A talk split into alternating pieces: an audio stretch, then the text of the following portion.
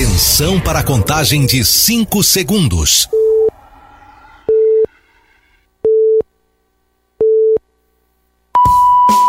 No ar, Gold Morning.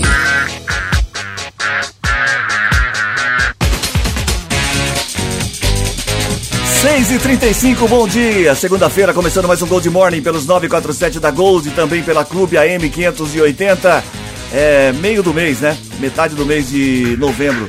Bom dia, Matias Júnior. Bom dia, Cris. Bom dia, Reginaldo, Ronaldo e os nossos Raiders. Bom dia, o Reginaldo. Bom dia, bom dia, Cris, Matias, Ronaldo. Boa semana a todos. Já estamos caminhando para a segunda quinzena, hein? Muito Aí. bem, uma excelente Logo semana. é Natal. Uma excelente semana a todos os nossos ouvintes. 13 do 11, hein? 13 do 11 de 2023. Sabe o que isso significa? É. Nada. Nada. Um dia. Especial, nada. É o dia é especial normal. para quem está fazendo aniversário hoje. Por falar em aniversário hoje, Sei. hoje é o Dia Mundial da Gentileza. Gentileza. Gentileza gera Bom dia. gentileza. Gentileza Bom dia. gera gentileza. Bom, É. dia, Dia feliz, bom dia, bom Bom dia a dia, todos. bom dia. Obrigado é, por- pelo convite. Convite? Fui convidado. É que mandaram ver aqui. Você sabe que eu estava aqui esse final de semana empregado e entre um show e outro. que você Ah, faz? imagina. que eu agenda faço, cheia. Agenda cheia. Aí, aí eu fiquei me questionando. Quando eu era menorzinho, É, eu, faz eu- tempo. Pois é, eu comecei a trabalhar para poder sair. E hoje eu não posso sair porque eu tenho que trabalhar. Ah, então quer tá. dizer, o que, que eu quero dizer com isso? Como a vida do adulto, ela é assim constante e, por que não dizer, melancólica, É, são- senhor tem presidente. coisas que são inexplicáveis, meu caro É. Matias. Por exemplo, durante o dia, que tá É, sim. claro, durante o dia tá claro. Claro. A gente tem luminosidade. Tá Sim. claro. Depende, se não Tá chove. claro. Tá claro, o sol existe, o sol está aí presente. À noite, que À fica noite. escuro, que a gente precisava do sol, ele, ó, Ele vai vaza, embora. ele va- boa, gostei. A gente- Eu acho que a gente tem que entrar São coisas com, inexplicáveis. Que a gente tem que entrar com, com, com, com os ativistas. Explicações, explicações. É, porque isso aí é inaceitável. Muito inaceitável. Onde já se viu, à noite que a gente precisa do sol, ele vai se descansar. Muito bem, vamos aos aniversariantes de hoje. Não tem ninguém famoso brasileiro aqui, mas Não. hoje é aniversário da Heloísa. Sabe quem é a Heloísa? A Heloísa, quem é? É a Heloísa? filha do nosso ouvinte Ulisses. A Heloísa tá fazendo 14 anos Ô, hoje. Heloísa, parabéns, Parabéns, felicidades, felicidades, tudo de bom. Ulisses, um abraço. 14 grande. anos, você lembra quando você tinha 14 anos? O que, que você tava fazendo? 14 anos, torcendo alucinadamente pelo Palmeiras. Pelo Palmeiras? Não Ah, era tá. corintiano Nossa nessa Senhora. era. Você não era corintiano? Você Não, virou? não, não. Eu era corintiano Ah, e de uns dois anos, três, completando três anos pra cá, mudei. Virou palmeirense. Não, porque eu não tenho rabo preso é com ninguém. E você, Reginaldo, você lembra quando você tinha 14 anos que você tava fazendo? Não Eu já fazia ideia. bailinho já, aqueles bailinhos É, de já? garagem. Ah, isso eu lembro. Fazia bailinho de garagem, andava de bicicleta. Cuba Libre, Tinha não, muito não compro- bebia não, não bebia. Não, Bebia ainda 14 anos eu era office boy e estava infernizando o meu pai começando a para trabalhar. comprar um par de caixas da Polivox. Eu já, eu já, Ah, pensei eu- que era de cerveja. Já fazia Não. dois anos que, eu Ah, não era, que eu era guardinha mirim, né? Porque eu comecei com 12 anos com guardinha mirim. Já Guardinha. tinha, já tinha comprado no consórcio da Sharp um aparelho de som USB 310B, daquele 2 Da em 1. Cham- Nossa E senhora. fazia bailinho, né? carregava, eu tinha dois amigos que iam comigo. nessa época Cada um levava uma Uma caixa, porque caixa as na rua, né? era a pé. grande. É, na, a pé na É, rua. cara, muito bom. Essa época tinha videocassete e duas cabeças? Ainda não. Não? Sabe o que a gente fazia? É, pra fazer iluminação, pegava lata de óleo, furava a lata de óleo, amarrava com uma cordinha, colocava uma lâmpada dentro, né? Aí ficava saindo Hum. Fica só- luz. Aí quando Isso. você batia, eh, batia a mão na latinha, ela virava e aí fazia efeitos como nas paredes. né? Efeitos especiais. É, Era a gente, a gente era boa, feliz, né? Muito, muito feliz. Era a época da cara. fita cassete. Tenho certeza que o ouvinte que está nos ouvindo lembra disso, porque também Isso. passou por isso. Né? Talvez, é. Os nossos ouvintes, A sim. grande maioria. Os filhos não, mas o- Os ouvintes, os, Os os avós, né? Nem pais também. Tem E ele pais fazia que- contrato em máquina de escrever, datilografia. Nossa, aqui, da datilografia datilografia era é- curso que você Era tinha, curso, né? rapaz, é Curso. difícil. Aí vinha aquele professor, colocava um, um- papelão lá, um Isso, negócio. você você não enxergar A, S, D, F, G e vai. E o Vocês sistema são era, o velhos, sistema era né? QWERTY. Sabe o que é esse sistema QWERTY? Se você olhar no teclado da, do computador, do- hoje no teclado do computador mesmo, É, tem. tem a- é, o QWERTY, é, a, primeira, a primeira fileira abaixo dos números é o Q, W, E, R, T. Isso, Era QWERTY. chamado de sistema QWERTY. QWERTY. QWERTY. QWERTY. Podemos ir pra charadinha? Vamos lá. Podemos, depois dessa saudosismo. Charadinha na Gold. Muito bem, para começar a semana, 34710400, tá chegando a charadinha da Gold pra você, valendo um par de ingressos pro Cine Multiplex do Vila Multimol, tá bom? 34710400, um par de ingressos. Charadinha. Charadinha É. calma hoje, tranquila. Charadinha Bom. sem nada de. de, Uhum. De- de, de, má intenção. Bom dia. Bom dia, mas Bom dia, meninos. família. Bom dia. Bom dia, meninos. Reginaldo tá aí, né? tá. Ronaldo, Cris, bom dia. Tava Bom ouvindo dia. aqui, tô ouvindo. Vamos pra charadinha? Vamos. Bom, a charadinha de hoje é a seguinte: conforme suas ideias aumentam, eu aumentam, eu diminuo. Conforme as suas ideias aumentam, eu diminuo. Quem sou eu? Ó, uma sessão de quem sou eu Ah, agora. quem sou eu? Ai, eu gosto, porque um dia é o firme, outro dia é o alface. Cada hora você arruma um negócio negociar. diferente. Essa semana talvez a gente Quem quem sou sou, eu. eu? Confi- conforme as suas ideias aumentam, eu diminuo. É. Suas ideias aumentam, eu diminuo. Qual é o quem sou eu? Quem sou eu? Ai, Três, quatro, quem sou eu pra ter direitos exclusivos Nossa sobre Senhora. ela? 34710400, Senhor. valendo um par de ingressos pro Cine Multiplex do Vila Multimol. Você quer falar alguma coisa, Vinão? É Não, não, ridículo tá tranquilo. Demais Não, isso. só Quem sou eu? Como está o tempo? O tempo, Matias. Ô Cris, conforme previsão nos últimos dias, o calor intenso se repete na nossa região nessa semana. A máxima prevista para o período da tarde, por exemplo, é de 39 graus. Eu disse 39 graus. Caramba, hein? Também são esperadas pancadas de chuva à tarde e à noite. Aliás, o, o- enquanto no- na maior parte do Brasil, sol intenso, no sul, exatamente Chuva. no Rio Grande do Sul, chuva. E a temperatura aqui é de 24 graus no momento, já está quente. E nós tivemos ontem um fenômeno que não se via há algum tempo, o chamado tsunami meteorológico em É, Santa Santa Catarina, Catarina, né? É provocado por vento, pressão atmosférica e ondas grandes. Esses três fatores combinados dão origem ao fenômeno raro, mas destrutivo. É o tsunami meteorológico. É diferente do tsunami mais conhecido, que provoca muito mais danos e, e- e tem maiores consequências. O evento ontem arrastou carros e engoliu parte da Praia do Cardoso, na cidade de Laguna, no sul de Santa Catarina, nos final de semana. Então, eh, os especialistas explicam que, apesar do nome, o que ocorreu é diferente do tsunami, que é provocado pelo abalo sísmico, né, chamado terremoto, e normalmente tem poder destrutivo. O que aconteceu ontem é, ocorreu Foi, em foi, duas. foi sábado, Isso, é, é, foi em duas outras oportunidades. às quatro da tarde. Isso, em 2019 em Florianópolis e também em 2014 em Balneário Rincão, também as duas vezes em Santa Catarina.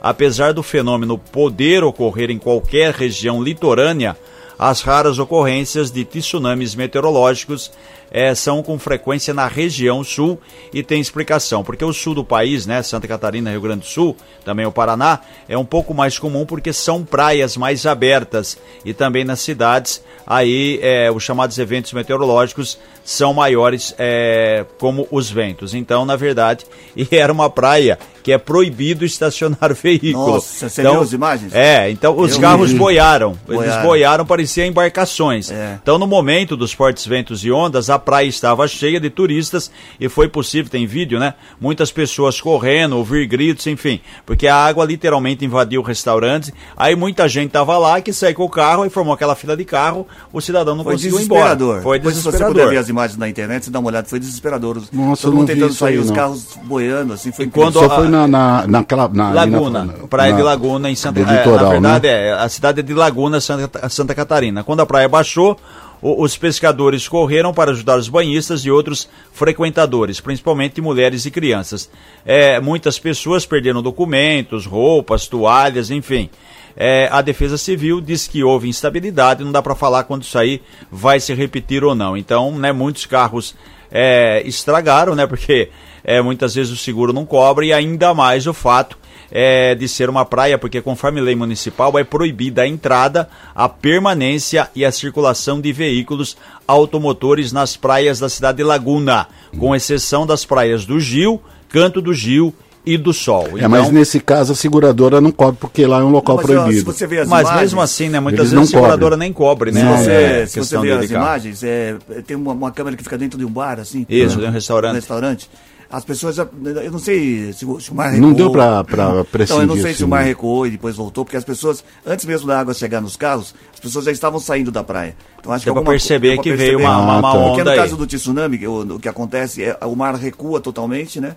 Aí Depois vem muito, muito vem forte. muito Aí ele forte vem e e forma forte, aquela onda isso. enorme. Na verdade foi uma invasão, né? Tipo, a onda subiu muito, não foi violenta, Mas vai, subiu. vai meio devagar, só que, tipo, pegou um monte de carro, a água sobe, os carros ficaram boiando. Então aí você não tem É, nem controle é, do é veículo. né? impressionante as imagens. Eu, eu não sei Tá se, no se eu YouTube, mandei, né? tá no Instagram. Sim. No Instagram? É. Isso. E tem não também, se você achar em sites aí de notícia, você coloca aí, é, chama tsunami meteorológico em Santa Catarina. É, Praia do Cardoso. Isso. 6h45 agora.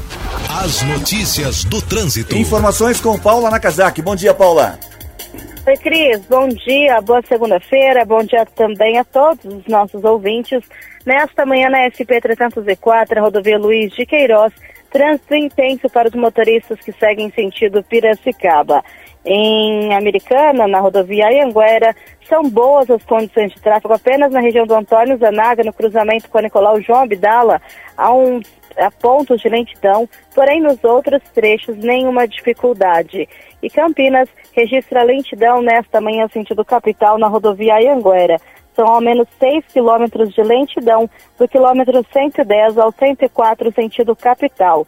E a chegada a São Paulo, de acordo com a CCR Autoban, os motoristas perdem tempo nas marginais, tanto pela rodovia Anguera como também pela Bandeirantes. Cris, Obrigado, Paula, pelas Obrigado, informações. Cris. 6h46, o Reginaldo, ontem foi aniversário de emancipação de Americana, é isso? Foi o dia Foi. que a americana conseguiu a chamada sua independência e passou a ser cidade. de né? Nova Odessa. Isso, Nova Odessa. A americana Se libertou. Ela foi fundada em 1875, né, quando chegou aí a, a chamada ferrovia, né, americana pertencia aí a Santa Bárbara e depois é, nessa data, né, em 1875, em, em 25 de agosto, foi a fundação, mas a emancipação americana passou a ser cidade no dia 12 de novembro de 1924. Então, 99 anos, né? Por isso tem na região central aí a Rua 12 de Novembro. 12 de novembro. E o patrono, o homem que deu início a tudo isso, foi o senhor doutor Antônio Lobo, né? Que tem a avenida principal ali em frente ao terminal metropolitano na região central, que leva o nome de Antônio Lobo. então, Antônio a americana caminhando aí para 100 anos, né? Da sua emancipação Emancipação. política né, que tem essas, essas histórias. É, na verdade, perten- o nome né, correto era Distrito de Paz de Vila Americana, né, com dois L's. Né? Foi levado ao município a lei estadual número 1983. Foi um longo processo que começou em 17, rapaz, com o projeto de lei do Congresso Legislativo de São Paulo. 17 para 24, demorou sete anos para sair tudo isso. Então, é, na verdade, o Antônio Álvares Lobo era deputado e ele trabalhou para comprovar que o Distrito de Paz foi criado em 30 de julho de 1904. Então aquela coisa, né? Primeira americana pertencia a Santa Bárbara, aí criou o Distrito de Paz em 30 de julho, por isso que tem a, a rua no centro da Americana que chama 30 de julho, né?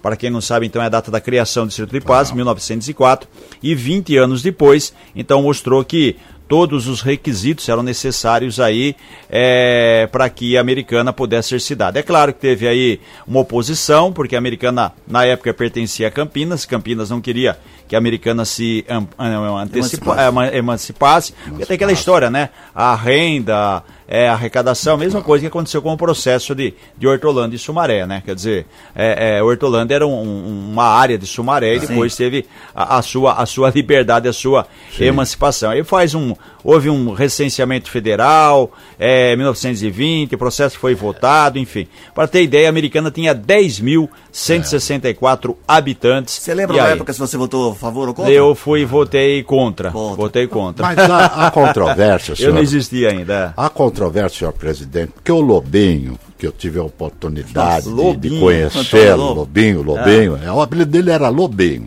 Ele era capitalista, ele era um, um cidadão capitalista. E ele estava inconformado porque Santa Bárbara sempre ficava mandando. Não era bem paz. Então ele se, ele, ele se revoltou com aquele regime autoritário de Santa Bárbara e aí sim, Sim, ele a- se a libertou. Se libertou de Era que Santa Bárbara. É, não, não, só importante. isso aí. Essa matéria, inclusive, está no site do jornal, né? Colaboração do André Maia Alves da Silva, que é historiador pela Unimep, Universidade Metodista de Piracicaba, e saiu inclusive ontem na edição impressa. Então teve aí o processo de, de emancipação, como eu falei, 12 de novembro de 24. 24. Depois, em 14 de dezembro também de 24, foi realizada a primeira eleição para compor a Câmara de Americana Foram eleitos, né, vereadores o Leiralcio Gomes, Flávio Lopes, Jorge Gustavo Reder, Ângelo Orlando, Luiz Delbem e o Sebastião Antas de Abreu. A primeira sessão foi no dia 15 de janeiro de 1925. Tanto é que o Tiago Martins, quando mudou lá né, para a nova sede da Câmara, ali na, na, na Avenida Monsenhor Bruno Nardini, colocou o nome do, do, do, do, plenário, né, o nome da Câmara, de, de 15 de janeiro, 15 de janeiro de 25, que é alusiva à data da, ah. da primeira sessão e nessa data é, foi eleito de forma indireta o Jorge Gustavo Reder, conhecido como Jorge Reder, que foi o primeiro prefeito da cidade. E o vice tá? era o Pascoal Ardito. Isso. 6h51 tá agora. Cerca de 300 pessoas compareceram à manifestação em frente ao Lar dos Velhinhos São Vicente de Paulo, de Americana, na manhã de ontem. O alvo do protesto foi o afastamento da antiga diretoria da entidade. O Lado dos Velhinhos está localizado na Avenida 9 de Julho, no bairro São Domingos. Houve interdição da via com o apoio da Gama e do vereador Leco Soares. As informações são do advogado Adalberto Hashimoto, um dos coordenadores da manifestação. Conforme noticiado pelo Liberal, desde 20 de outubro, a gestão está sob responsabilidade de uma comissão interventora nomeada pelo Conselho Nacional da Sociedade São Vicente de Paulo. O impasse teve início quando a antiga diretoria do lar buscou a desassociação da sociedade, alegando divergências entre as decisões da sociedade e o propósito principal de prestar caridade. Tá aí, né? Uma briga de ver quem assume, quem fica à frente da instituição, né? Quem perde com isso é a entidade, são as pessoas que lá estão. A gente espera que isso termine bem, mas está tá longe de uma solução, infelizmente. Muito bem, 6h52 agora. A região do Polo Têxtil, que engloba os municípios de Americana, Santa Bárbara, Nova Odessa, Sumaré e Hortolândia, tem 67.008 pessoas com deficiência, segundo o novo Observatório do Trabalho e Pessoa com Deficiência. O número representa 6,7% do total da população dessas cidades, que possuem juntas 998.792 habitantes, conforme mostra o censo 2022 do IBGE. O levantamento é resultado de uma parceria entre o Centro de Estudos Sindicais e Economia do Trabalho da Unicamp e o Ministério Público do Trabalho de Campinas. A estimativa populacional de PCDs na região foi obtida com base nos dados do Censo 2022 e nos registros administrativos do Ministério do Trabalho e Emprego. A pesquisa tem como objetivo fornecer informações para o planejamento de políticas públicas voltadas para a contratação de pessoas com deficiência e também reabilitados. Tá aí o número, número alto, alto, né? Alto. Número alto, considerável, mas enfim, muitas pessoas conseguem a chamada inclusão, também oportunidade de emprego, né, para algumas, enfim, é como você disse, né, o objetivo é fornecer informações para planejar, né, você tem que ter é, pensamento né, e ações, não só pensamento, mas ações voltadas em todos os sentidos para atender essas é, pessoas. Principalmente né? ações, né? 67 mil praticamente é do tamanho da cidade de Nova Odessa, né? É. Então, não adianta você deixar só no, é, ter ideias, pôr no papel e não. Não, não, não, estou falando ações. Isso. Mobilidade, oportunidade de trabalho, enfim, uma série de, de, de coisas aí que tem que ser pensado e praticado. 6h53 agora. A atual legislatura da Câmara de Americana, composta por 19 vereadores, chegou a 50 assessores de gabinete exonerados desde o 1 de janeiro de 2021. O desligamento já custaram ao Legislativo, em verbas rescisórias, um montante de mais de, 600, de 362 mil reais. O levantamento foi realizado pela Câmara após solicitação do liberal. Dr. Daniel foi o vereador que mais exonerou assessores, 10 no total. A quantidade é quase o dobro em relação à segunda colocada no levantamento, professora Juliana, com 6. A verba rescisória é um direito do servidor exonerado. Nela estão previstos dias de férias adquiridos e não usufruídos, gratificação natalina, o famoso 13º, e eventuais indenizações. Em americanos, vereadores podem contratar até três assessores e um estagiário. No caso do presidente, são quatro assessores e um estagiário, sendo que dos quatro, um também possui a função de coordenador de câmara e um, de câmara e um tem a função de chefe de gabinete. É bastante, né, Reginaldo? Olha, é, eu só gostaria, né? Muitos, muitos não, não explicaram. O doutor Daniel acabou não explicando, na verdade, ele. Eu gostaria só de fazer uma pergunta, né? Se esses vereadores é, tivessem uma empresa, gostaria de saber se houvesse essa rotatividade, né? Tanto gasto de dinheiro, né? É, bastante. Porque tanto assessor, número alto, né? número alto. É um negócio que chama atenção, é, né? Não é nem tanto assessor, é, a rotatividade. É, exatamente, estou falando, a é. questão da rotatividade, quer dizer, é muita gente que sai, muita gente que entra, então é muito dinheiro, dinheiro nosso que é gasto em, exoneração. Levantamento exclusivo do Liberal mostrou aí, é, dos 19, 19 vereadores, 326 mil, que é, é 362 mil Quer dizer, é muito dinheiro. Alguns vereadores não tem nada, chama atenção aqui. É Wagner Malheiros, deixa eu ver mais aqui, tem uma tabela no site. O Marcos Caetano, Lucas Leoncini, Fernando da Farmácia e o Dr. Wagner Rovina esses zerados, esses Não mexeram. mantiveram, não mexeram. Agora você, doutor Daniel, 58 mil reais, quer dizer, quase 60 mil de indenização de rotatividade, quer dizer, mandam embora, contrata outro e assim vai. O Tiago Brock também tem um valor alto de 65 mil, mas foi o caso é, que ele demitiu uma assessora que estava grávida, como ela teve que voltar, então um valor muito multa. alto com relação a esse a essa questão específica. É muito muito dinheiro, é em dinheiro nosso, infelizmente. 6h55. 6h50. Fala. Não, tem que ter uma lei aí para ter estabilidade do assessor. 6h55. Ah, tá rolando, tá Vamos falta de estabilidade. Vamos, vamos repetir a choradinha, vai. Charadinha na Gold. 34710400, WhatsApp para você participar, valendo hoje um par de ingressos do Cine Multiplex do Vila Multimol. 34710400. Conforme suas ideias aumentam, eu diminuo. Quem sou eu? É a choradinha de hoje. quem sou eu? Conforme suas ideias aumentam, eu diminuo. Quem sou eu? Quem sou eu pra ter direitos exclusivos sobre ela? 34710400 Essa música é nova, hein? para eu quero oferecer para todas as minhas amigas aqui do Zanaga. 34710400, sai daí não. Não mexa no seu rádio. Gold Morning volta já. Estamos de volta com Gold Morning.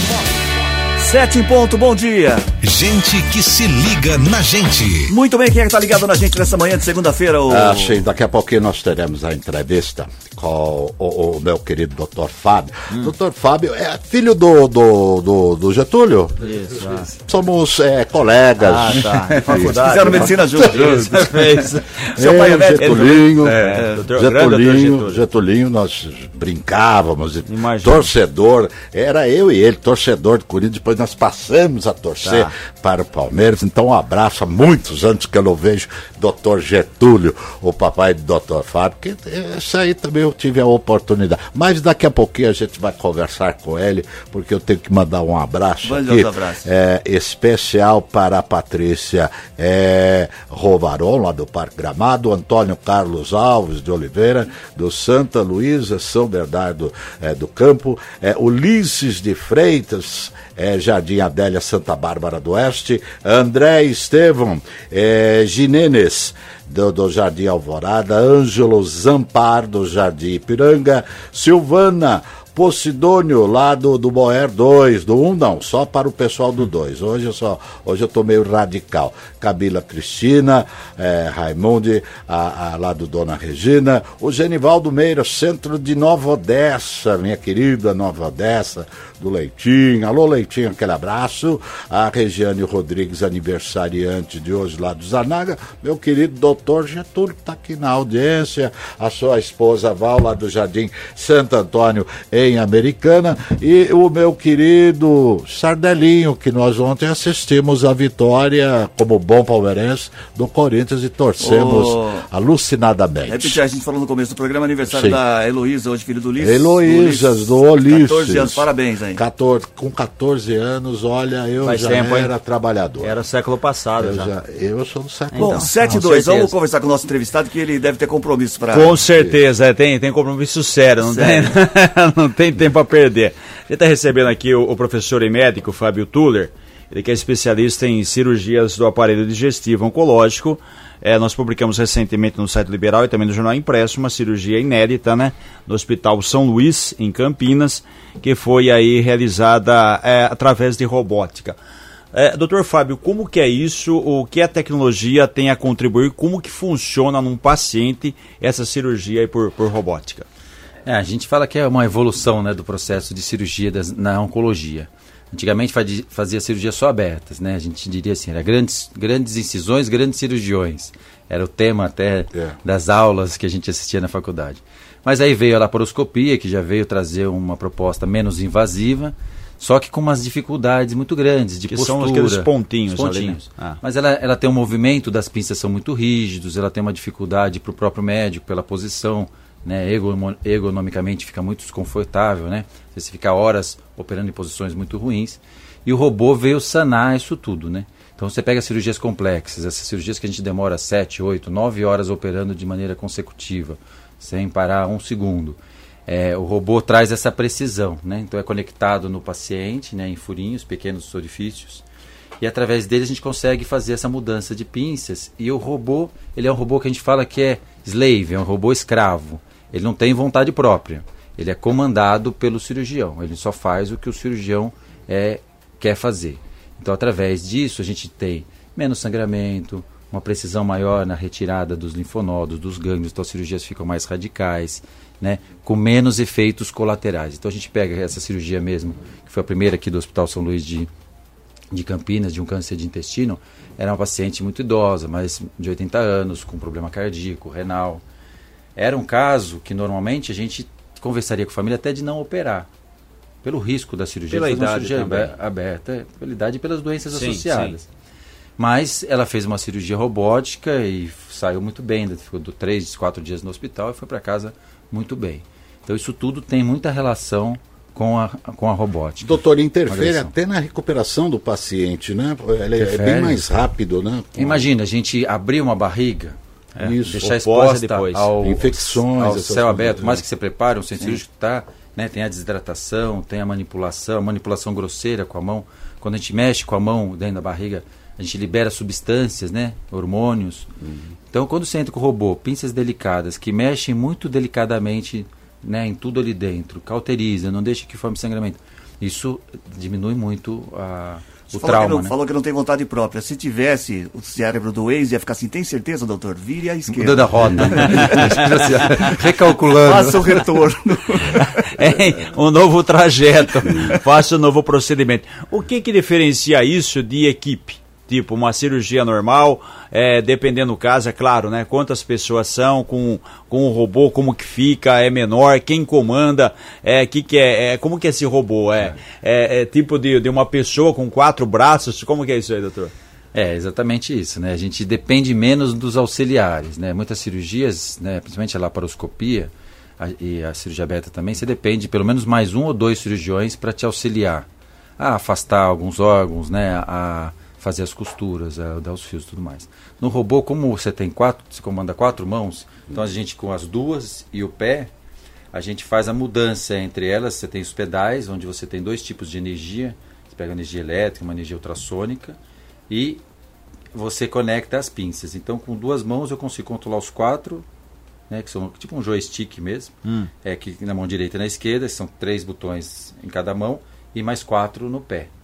Então, através disso, né, você precisa navegar com esse instrumento, é um console mesmo, você senta nesse console e ali você vai se dedicando. Qu- Quanto, quanto mais horas que você tem ali dentro desse console, né, como numa aviação, você consegue ter esse certificado para poder comandar esse instrumento. Ele, é- ele traz essa independência, porque o, o cirurgião acaba fazendo praticamente todo o procedimento, o auxiliar vai trocar uma pinça, vai colocar uma E- gase. e- em termos de comparação, assim, o horário, uma, uma, uma, uma cirurgia é, aquela tradicional, né? E com, com, a- com, essa, com, a com o robô, Robô. A- a- o tempo de duração. É, o impacto em relação ao tempo depende muito dessa experiência mesmo do. Mas se a gente pegar cirurgiões experientes das duas áreas, o tempo é próximo. Você fala, ah, você vai ganhar muito tempo. Não, é mais a, o trauma é menor. Né? E a Ganha precisão? tempo também. A gente acaba. Eu, você fala assim, ó, você, doutor Fábio, operando aberto, já aprendi, eu fiz muita cirurgia aberta, sei fazer todas a cirurgia aberta, sei fazer todas por laparoscopia e sei fazer todas por robótica. Você demora menos em quê? Eu demoro menos hoje na robótica, mesmo sabendo fazer todas. Pela experiência que eu fui pegando ao longo do Pegando. tempo, a prática. como- como mas é que- precisa dessa prática. É, como é que começou assim, tipo, eu vou fazer cirurgia com robô? Porque deve dar um. Tudo que a gente faz na vida, mesmo que. é, quando é a primeira vez, mesmo que já tenha feito várias vezes, mas quando é a primeira vez, dá um frio na barriga, dá um tremor, dá um nervosismo. E, e ainda mais se tratando de vida humana, você está com uma pessoa na sua frente, você depende disso. Deve Não dar, pode errar. É, não pode errar. Como é que foi a- essa primeira vez? Como é que partiu essa vontade de fazer a cirurgia? É, essa pergunta é interessante. Eu sempre comecei, quando eu comecei a fazer a cirurgia, eu via, né, as cirurgias laparoscópicas no início, né, quando a gente está na residência, você faz as cirurgias abertas. Eu já me fascinei porque eu não, não gostava desse conceito de agredir muito, mas eu queria tratar. E então eu fui muito atrás de- desse procedimento. Era um procedimento muito difícil na época. Você pensa assim, eu saí daqui de Americana para conseguir fazer um robô na época, 2011, quando começou o robô no Brasil, era quase impossível. Mas eu fui me dedicando muito na cirurgia laparoscópica, ganhei um destaque muito grande na laparoscopia, e que foi esse trampolim. A partir daí que eu comecei na Santa Casa em São Paulo, fiz meu mestrado e doutorado lá, E eu fui convencendo os meu, meus professores que tinham mais recursos financeiros mesmo de investir numa porque é caro o treinamento. Eu fui fazer treinamento em Bogotá, né, em outra cidade. E aí, aí sim, aí no treinamento é que nem um, um piloto de avião. São horas e horas no console para que você consiga se certificar. É. Né? E depois que você faz essas horas e horas, você tem é, cirurgias simuladas né, em manequins. Até na época existia em animais, em, é, que eram feitas essas cirurgias é, iniciais. E, e agora, aí você, você vem com confiança, porque você sabe toda a bagagem. O que você está aprendendo ali é o instrumento, é mexer um instrumento, é movimentar. A partir do momento que você tem a segurança, o que tem que ser feito, eu já tenho uma Já experiência muito longa de, de saber o que é feito. Por isso que não dá para começar tudo de uma vez, né? Sim. Então não dá para pegar um cirurgião que não tem muita experiência em operar uma cirurgia aberta para fazer uma laparoscopia. Do mesmo jeito que não Tem, dá para pa- pegar. tem todo esse Tem processo. todo esse processo. E é interessante, né? O senhor falou que foi fazer a especialização Em Bogotá. Bogotá. A gente está pensando em Estados Unidos, Colômbia, aquela coisa, né? né? Então, você- E de repente Bogotá é. É, então na verdade foi estratégico Bo- Bogotá, porque a empresa é americana, só que como Ah, eles queriam ah, treinar tá. toda a questão da América Latina e Estados Unidos, eles fizeram um centro em Bogotá, Ah, entendi. é, financiaram um centro lá para facilitar é, o trânsito, mas você pode fazer certificação nos Estados Unidos Ah, também. doutor Fábio, a sua especialidade é cirurgia de aparelho digestivo na, na área de oncologia. Hoje, o que temos no Brasil em termos de cirurgia robótica? O que já está sendo feito e que podemos evoluir ainda? Muitas áreas? É, é ó, você tem uma ideia, quando eu, comecei, quando eu comecei em 2011, a gente tinha 20 robôs no Brasil. Há 12 anos. É, há 12 anos. Nem, nem 20, de, de 15 a 20 robôs no Brasil. É, Brasil caríssimos- todo. Brasil todo. Caríssimos, poucos hospitais, mais ali em São Paulo, alguns hospitais outros. Hoje a gente tem 110 robôs espalhados pelo Brasil. Né? Eu só naquela época, eu fiquei como coordenador da cirurgia robótica há 5 anos, treinei em torno de 60 cirurgiões para fazer os procedimentos digestivos lá em São Paulo. Então já, já expandiu.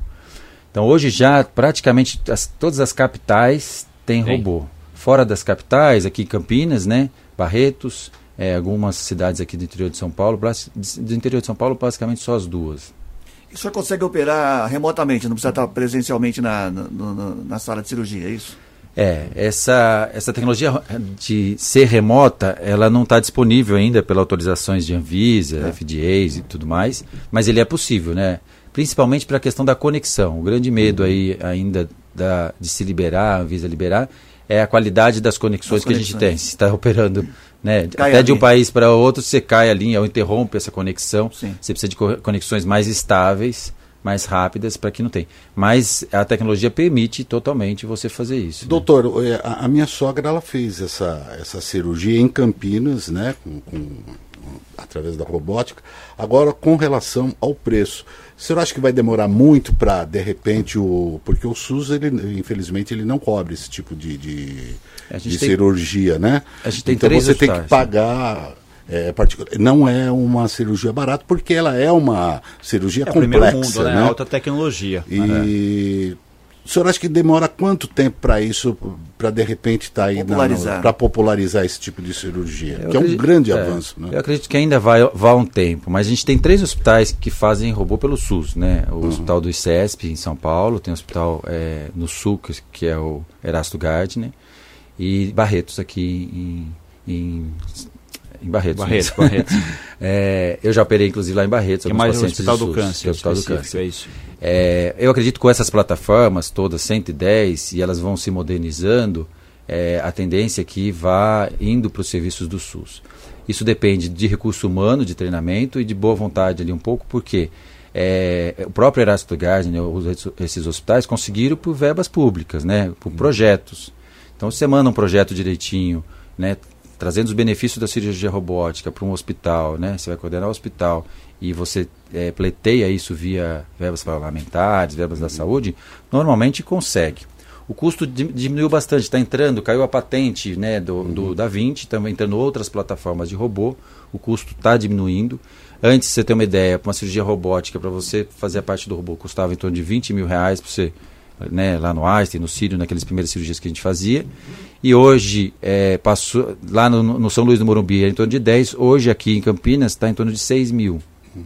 É, na época você foi, utilizar o foi, robô. foi, foi, foi bem mais, foi 17. Então, preço um pouco então mais você vê que de sim. 20 já você está chegando para. Hum. Quando a gente pensa em 6 mil, lógico que é um alto, né? É, mas para você pensar numa cirurgia oncológica de alta complexidade, você às vezes Não, é, alguns convênios já né? alguns Sim, convênios sim. já começando a cobrir a parte de oncologia, né?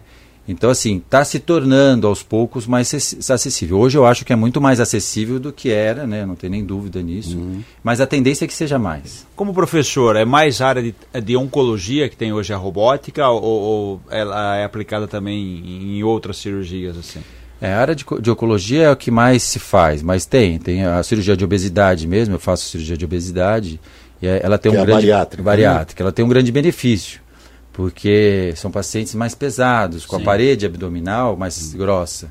E a gente tem uma dificuldade grande de operar esses pacientes por laparoscopia, porque exi- exige força mesmo Sim. é, do, do cirurgião para que faça o procedimento. E aí o robô tira totalmente, você não precisa mais de fazer força. O robô faz essa força e você comanda o instrumento. Então traz para o paciente que está fazendo uma obesidade por, lá por, por robótica, traz mais segurança, sem dúvida. Só para entender, cirurgia aberta, o nome já diz, você abre, você mexe no paciente, laparoscopia você não tem que abrir, você faz o, os chamados furinhos. E, e o que diferencia, claro, além da tecnologia, se você comparar a laparoscopia com a robótica, a- até quando ela, ela avança, como que ela avança, o, o que, que o paciente ganha se você comparar a laparoscopia com a robótica, doutor? É, o, a- as duas são menos invasivas, mas é isso que a gente está conversando até agora. O robô vai dar mais visão e mais movimento para o cirurgião mexer lá dentro. A laparoscopia limita o movimento. Então, numa cirurgia mais complexa, onde eu preciso fazer uma costura delicada, uma costura do pâncreas, do canal do fígado, operar isso por laparoscopia depende de um treinamento, uma habilidade muito, muito grande. Tem que ser é um muito- desafio, pra, tem que ser muito bom para fazer ali na mão. Muito cirúrgico, Muito literalmente. cirúrgico, é. E não é todo mundo que tem. E a tecnologia, é o que a gente fala, a tecnologia quer o quê? Igualar um pouco também os cirurgiões. Se eu for fazer ou você for fazer uma sutura dessa aqui com robô, ela é muito mais fácil. E muito mais segura. Muito mais segura, consequentemente vai ficando mais segura, porque Sim. você está vendo mais, o movimento está mais preciso, é mais delicado. Então, o resultado para o paciente de ter uma estenose, de ter uma fístula, um vazamento, uma complicação diminui. Pós-cirúrgico, né? né? Então, é uma cirurgia que tem esse potencial de diminuir mortalidade e complicações. Isso, então, isso é um impacto ajuda grande. também no psicológico do paciente. Muito. Né? Porque fala assim, é, é claro, né? Tá, tá lá anestesiado, mas a cabeça fala, ó, você vai passar por uma cirurgia por laparoscopia e por robótica, que a precisão é muito maior, vai ajudar o antes, o durante e É, o essa, depois. essa sensação de que a gente está fazendo o melhor do que a gente pode, mesmo para nossa família, ou, né, ou quando por nós mesmos, a gente ir para um proce- procedimento e falar, nossa, eu estou tendo acesso e podendo fazer o que tem de melhor para aquilo ali. A gente não sabe o resultado que ele vai, vai acontecer, mas a gente se sente mais seguro em relação a esse resultado. É, Doutor, você disse, é, não, não, só, pra, não para ilustrar quantos ro- robótica, ou quantos robôs hoje, cento e... Esses 10, hoje tem no Brasil em todo. termos de profissionais, quantos estão preparados hoje, mais ou menos tem uma ideia, e quantos podem é, é, É, vir a não- ser preparados aí? É, não Falta vou cons- muita? Falta bastante. Não, eu não vou tá. te conseguir te falar em Não, número mais ou menos. assim, mas assim, deve ter em torno de mil, mil e poucos cirurgiões que, que tem essa certificação no Brasil hoje. Que é um número bom, né? É que é um número bom. Na época que eu comecei, eu tinha 10, 15 cirurgiões. Não. E o senhor, opera, o senhor opera em vários hospitais, é, em outros estados também? É requisitado para Sim, fazer? às vezes eu vou para outros estados para auxiliar algum. A, gente, a, gente, a própria empresa, a da 20, ela, ela, como regra, você só pode operar, depois que faz os certificados, você precisa ser acompanhado por um cirurgião mais habilitado durante 10 procedimentos. Aí esse cirurgi- cirurgião habilitado é, autoriza, dá o aval de você poder Seria continuar que, sozinho. que nem piloto de nem aeronave, piloto, né? Você é. tem um tempo de voo para Então você tem que estar ali do lado, e aí eu, já, eu fiz isso muito esses anos todos, de acompanhar alguns cirurgiões, até que eles falam, não, tá bom, ele, ele sabe mexer na, Uhum. na máquina com segurança. E aí eu certifico ele de que ele está Quanto mexendo. tempo dura uma preparação de um profissional? Tipo, ele começa a, a estudar, a, a se inteirar do assunto, ó, a partir de agora você está apto, né? Igual uma faculdade, tem um, tem um prazo, tem um tempo, depende de cada profissional, quantas aulas para dar É, uma... ele precisa ter esse pré-requisito, né? Ele precisa já ser um cirurgião, né, Hum. da parte digestiva, se for o caso, ou urologia, ele já tem que ter toda essa formação, que são normalmente 10 anos A anteriores. urologia também entra nessa. A urologia, sim. A urologia foi onde que mais pioneira nessa área. Pela próstata, Pela né? próstata. Pela- é. É uma região muito delicada entre o osso, então o benefício para para a próstata foi enorme, porque fazer uma costura ali da uretra, né, que é o Isso. canalzinho, o caninho, de novo, depois que tirou a próstata, era muito difícil por vídeo. Então se fazia beta, beta é muito difícil porque é fundo, é um espaço pequeno. Então um dos maiores avanços, onde mais avançou foi na, na urologia. né? Que an- antes era só no Sírio, né, Libano? É, Agora começou acho no Sírio e no. Einstein. É come- Eu comecei lá também, no Sírio e no Einstein, a operar. E aí depois começou no São Luís. E quem divulgou para o Brasil afora foi o São Luís. Porque ho- hoje o São Luís tem mais de 60 robôs, é do, é do Hospital São Luís. Metade do que tem no Brasil. Mais do que tem no Brasil, foi ele que Nossa. investiu por causa da ideia mesmo. Ele, ele apostou na ideia. E depois dessa preparação de, de 10 anos. É, depois que você passa esse período, aí você tem pelo menos uns três anos aí para você poder operar sozinho, de três a quatro anos, né? Para você poder certificar e fazer todo o processo. Saindo um pouquinho desse assunto do- dos robôs, a gente ouve dizer que a, a medicina tem evoluído bastante, tem apresentado novas descobertas. É, quais as doenças que, é, na área na- específica do senhor, teve um, um maior desenvolvimento de, de, é, pesquisas para cura? Qual que a gente podia destacar assim? É, eu acho que assim, o câncer de maneira geral é o, é o grande foco né, da, de toda a- o investimento das pesquisas, né, tanto da área da farmacêutica, em quimioterapia, os aparelhos de radioterapia que evoluíram bastante, né, e, e a parte cirúrgica. É, o câncer coloretal da parte digestiva é, é o, é o grande, é, a maior incidência do câncer coloretal, né, depois vem estômago e os outros órgãos. Então a prevenção principalmente, acho que a gente ainda peca muito no Brasil, a gente tem a questão da próstata, a gente tem a questão da mama, que, é, que felizmente está bem divulgada, mas o próprio câncer coloretal, que é a divulgação em março, né, é, existem muito poucas campanhas ao câncer coloretal. Tá. E o brasileiro tem uma incidência relativamente alta de câncer coloretal. Né, a gente estima aí que no próximo ano tem 40 mil casos de câncer de intestino. Então isso é evitável, né? Com a colonoscopia, o sangue oculto, fazendo indo atrás da prevenção na idade correta. Né? Então a partir dos 50 anos, se não tiver história familiar, se tiver histórico familiar, 10 anos antes da idade que a pessoa teve. Então existem algumas regras que são pouco divulgadas, mas que a gente poderia fazer um trabalho melhor da questão preventiva mesmo, que é o Tem principal. Tem Tem uma causa específica? O, o câncer? É, o câncer- né, né, coloretal? É, tipo, alguma prevenção? O que que é? É difícil falar de onde vem o câncer, não tem, tem é, como. é e não é, na verdade. É. Hoje a medicina tem avançado muito, né? A gente sabe que todos nós temos marquinhas, temos genes e temos né, uma bagagem, histórico um histórico, uma bagagem. Ele vai ser ativado ou não de acordo com nossos comportamentos, tanto da questão alimentar como emocional. Então a gente sabe que eh, os fatores emocionais, de estresse, de ansiedade, depressão, né, hábitos, todos estão relacionados ao desenvolvimento de vários tipos de câncer. Então, quando a gente começa a ter mais consciência disso, né, a gente pode ter a consciência tanto do controle dos nossos hábitos de vida, de vícios e tudo mais, como de alimentação. Na parte digestiva, o mais importante é a alimentação. A alimentação é rica em proteínas e baixo teor de, de vitaminas, que são os antirradicais livres, elas provocam substâncias, que são as nitrosaminas, que, que desenvolvem o câncer. Então, você quer prevenir do câncer, realmente sim. Ah, não é que não pode comer carne, pode, mas coma sempre um legume, uma fruta Acompanhado. to- acompanhado em todas as refeições, porque você tem esse antirradical livre e vai melhorar. E qualquer alteração do ritmo natural seu digestivo, o intestino está funcionando de um jeito, está funcionando de outro, o estômago está de um jeito, está de outro, procura um especialista, faz uma investigação, porque o câncer ele é um sinal muito sutil, é- são pequenas alterações na fase inicial. Essa, essa doença é, é Crohn, que fala Crohn?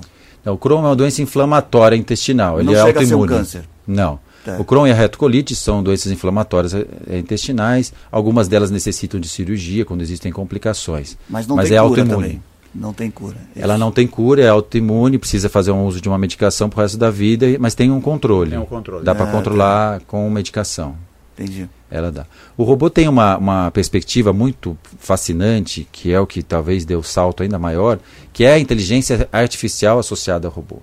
Ah, tem alguma plataforma já da Google e Johnson sendo desenvolvida, né? acredito nos próximos anos deve vir, é, da tomada de decisão no intraoperatório que você possa ter é, junto com uma inteligência artificial. Então eu estou operando lá um caso de esôfago, e aí eu vejo que o caso de esôfago, estou filmando aquela imagem, e a inteligência artificial me fala, ó, Fábio, se você cortar 3 centímetros para baixo e 4 para cima, tá bom.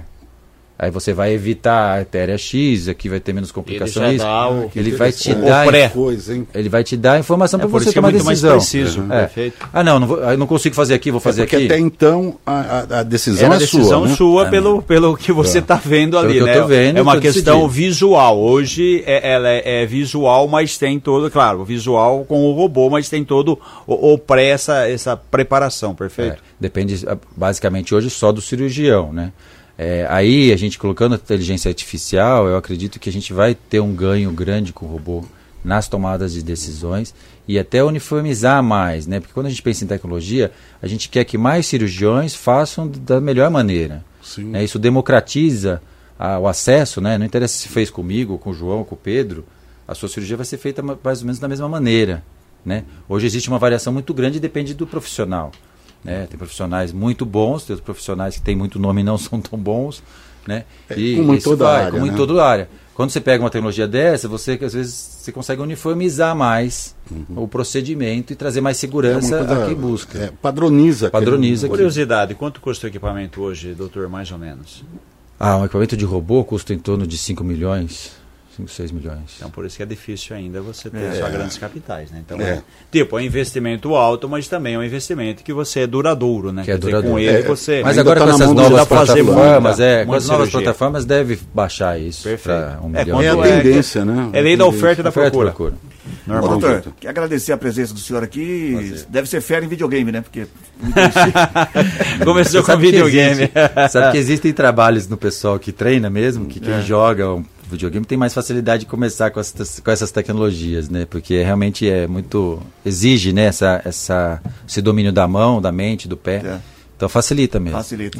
Mandar um abraço pro Getúlio Tuller, né, que é pai Getúlio, também, Getulinho, profi- profissional, muito muito reconhecido.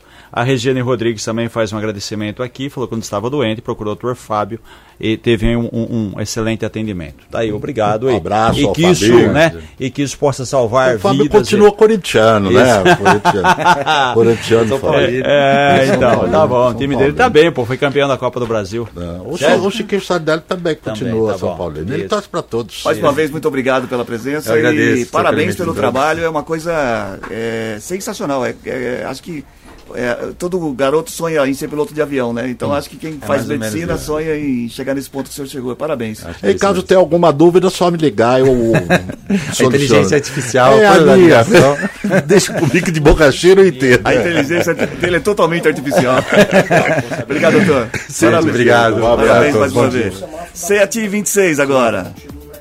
7h26 travou aqui. O que, que foi, Matias? Não, o. Ô, Ronaldo. Ah, tirar uma foto? É, Fazer foto. doutor aí, fazer uma foto, né? Gold Esporte. Esporte, Reginaldo.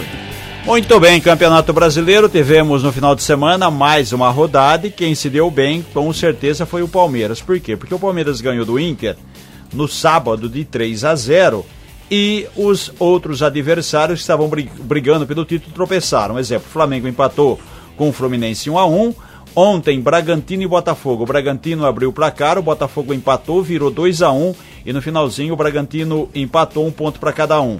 O Corinthians ajudou o Palmeiras, né? De forma indireta, acabou vencendo o Grêmio no Sul por 1 a 0 O Vasco fugindo do rebaixamento, empa- eh, ganhou do América 2 a 1 Santos e São Paulo empataram em 1 a 1 O Atlético Mineiro ganhou do Goiás 2 a 1 o Bahia tropeçou, empatou em casa 1 a 1 e o Cuiabá ganhou do Fortaleza. Ainda nós tivemos é, no sábado a vitória do Curitiba, do Curitiba sobre o Cruzeiro.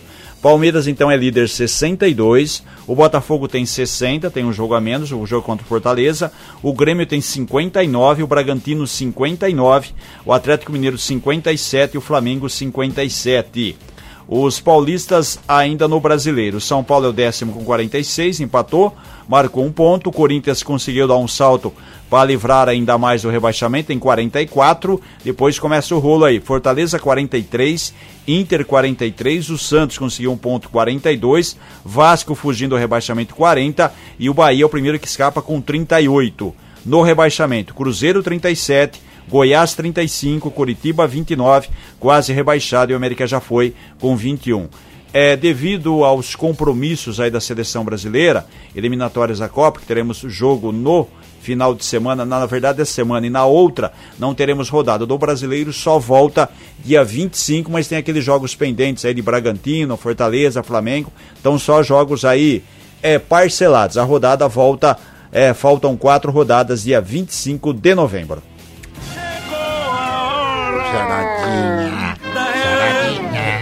Hora do resultado. Do resultado da charadinha.